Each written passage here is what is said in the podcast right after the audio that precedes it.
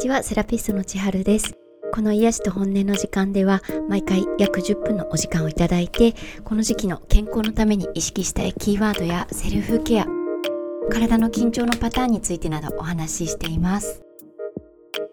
7月も残りあと2日ですが、今週まで7月のキーワードでお話しできればと思います。7月のキーワードは温めると癒すで今月意識したい緊張のパターンファッションゴリラさんです。ゴリラさんについて肩の緊張とか胸を張りすぎる姿勢反り腰になりやすいなど今月はいろいろお話ししてきたんですが肩や胸が緊張しないようにとか腰を反らないようにっていう意識って意外と難しかったりします。緊張しないようにしないようにって意識すると体の力の抜き方がわからなくなったりこれ今本当に肩と胸の力ちゃんと抜いて脱力できてるのかなって分かんなくなる時もあると思うんですね。ゴリラさんに限らず自分がちゃんと無駄な力を抜けているかリラックスできているかが分からなくなった時力を抜こう抜こうっていう意識を一回やめてみて逆に力を入れるべき部分腹筋を意識してみてください。腹筋に適度に力を入れて少し顎を引いてみると自然と無駄な力が抜けやすくなります。なので今までお伝えしてきた肩や胸腰の力を抜く意識も大事にしつつちょっと力の抜き方がいまいちわからなくなった時には腹筋に力を入れて少し顎を引く意識もしてみてください。前回は5つの夏バテ対策頭手足お腹柔軟性この5つについてシェアさせていただいたんですがちょっと振り返させていただくと頭をほぐすことで目耳顎がよく動いてくれるようになったり思考の働きも運動機能も良くなることとか手や足の血行が意外と悪くなっていて姿勢とか動きの癖で手足が重くだるくなりやすいので伸ばしたり温めたりほぐしたりっていうのがおすすめなこととあとお腹周りは内臓の働きも腹筋の働きもしっかり働くように意識を持つことと最後柔軟性を大事にすることで体が動かしやすくなること。この5つ頭手足お腹柔軟性についてのお話をさせていただきました。で今日ちょっとさらに追加で朝と夜にこの5つのことを意識できそうだなって場合の朝と夜の流れについておすすめの流れがあるのでちょっとお話しできればと思います。朝のケアは朝目が覚めたらまず寝っ転がったままぼーっとしながらでも頭とか目とか耳とか頭部全体を触ってそれから手と足の指をグーパーして動かしたりしてでお腹に手を当てて息を吐き出しながら腹筋を確認したりしっかり深呼吸したり余裕があればちょっと腸もみとかでお腹のマッサージもしたりしてからその場でできるストレッチをやってそれで起きていくっていう流れ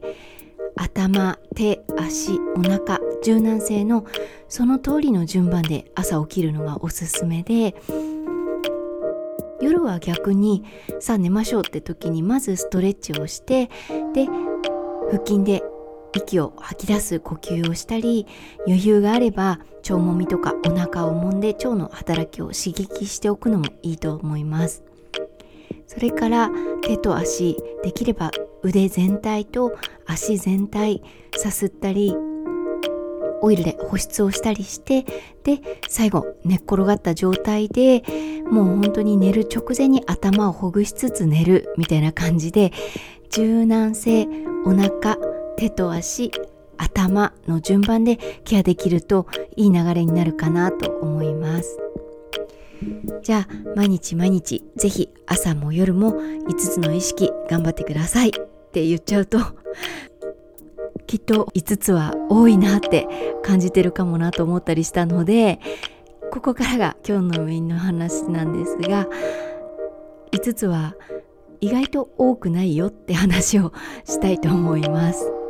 この5つ頭手足お腹柔軟性をちょっと分けてみると休ませたい部分は頭手足。鍛えたい部分はお腹。柔軟性って2つに分けられます。なのでもうすでに5つなんて無理。今日はもう何にもできないぐらい疲れたっていう場合には休ませたい部分だけでも気にしてもらえたらと思います。休ませたい部分頭手と足なんですが頭をちょっとでもほぐす。ただ櫛で髪を溶かすとか手ぐしで頭皮をちょっと刺激するだけでもいいし手と足を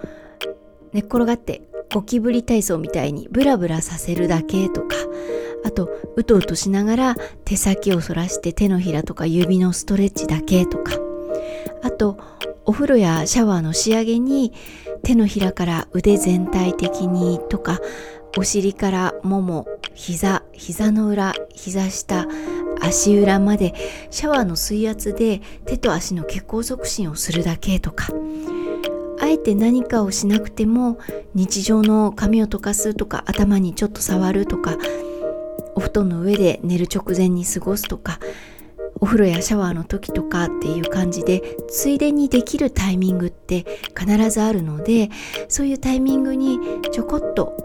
頭手足を休ませることだけでもぜひやってみてください。でさっき5つを2つに分けたもう一方のグループは鍛えたい部分お腹と柔軟性です。これはどっちかといえば朝とか日中に意識してもらいたい部分です。朝とか日中は予定があればもう体調がどうであれ 動かなきゃいけないわけでそうなってくると動ける体でいることが最優先になるので腹筋でお腹を支える意識体を変に固めずに集中した後にはちょっと首肩を回すとかの柔軟性をキープするっていう意識が優先的になります。できれば朝5つのケアをしてる余裕がなくてもゆっくりお腹で呼吸をして今日はちゃんと腹筋を使って息を吐いたり腹筋を使って体を支えて姿勢をキープできるようにっていう感じでお腹に覚えてもらうように意識したり朝一番でストレッチだけはちゃんとしておいて今日一日動きやすい体を朝作っておくっていう意識をするとその日一日の呼吸や体の動きが整っていくと思います。今日は夏大事にケアしたい頭手足お腹柔軟性この5つのケアで毎回5つは無理っていう場合のためのショートバージョンのお話をしてみたんですがもうヘトヘトぐったりって時には休めたい部分の3つ。頭手足をついでにできるちょこっとのことでもいいからケアをしてあげる。で朝とか日中時間がない余裕がないっていう時には鍛えたい部分お腹と柔軟性を意識して過ごしてみる。って感じでおすすめをしてみました。夏バテかもって思った時に体調が悪いんだから休んだ方がいいのかなって思いがちだと思うんですが個人的には夏バテはただ休むだけっていう対処はちょっと危険だなと思っています。今そこまで夏バテとかしないで通常通りの生活をできている人って自分の体の休ませ方と動かし方っていうのを自分で無意識でも工夫できている人が多いです。なので暑さにやられてただ休んでても休んでる間にさらに体力がなくなるだけで自分の体の休ませ方動かし方っていうのを意識しないまま再スタートしたとしてもまた暑さにやられたっていうタイミングでバテて休んでバテて休んでを繰り返すだけになっちゃうと思います。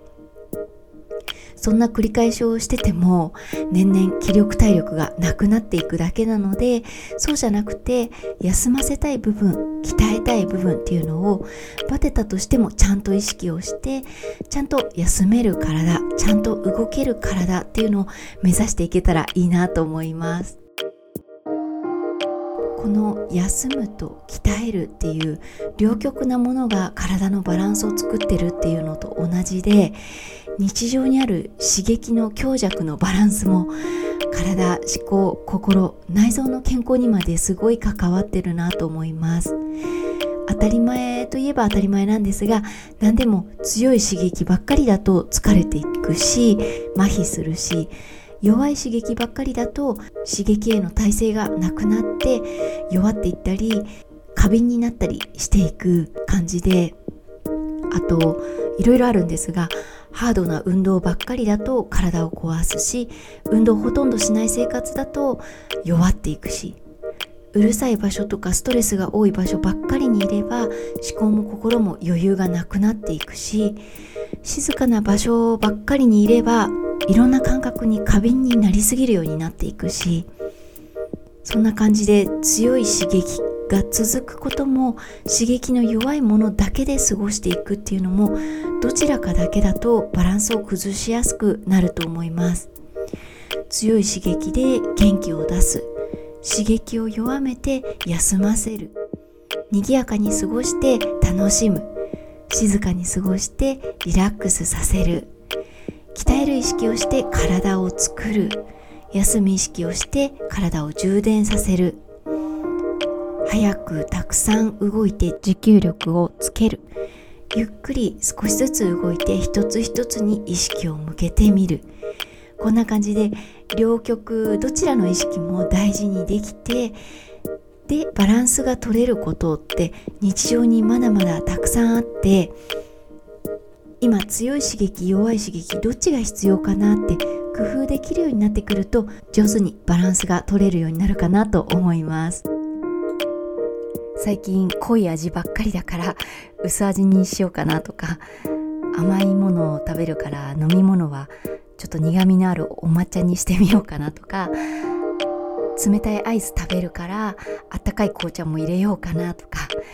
結局ちょっと食べ物の話したくなってきたんですけどちょっと今日はこの辺でやめておきます。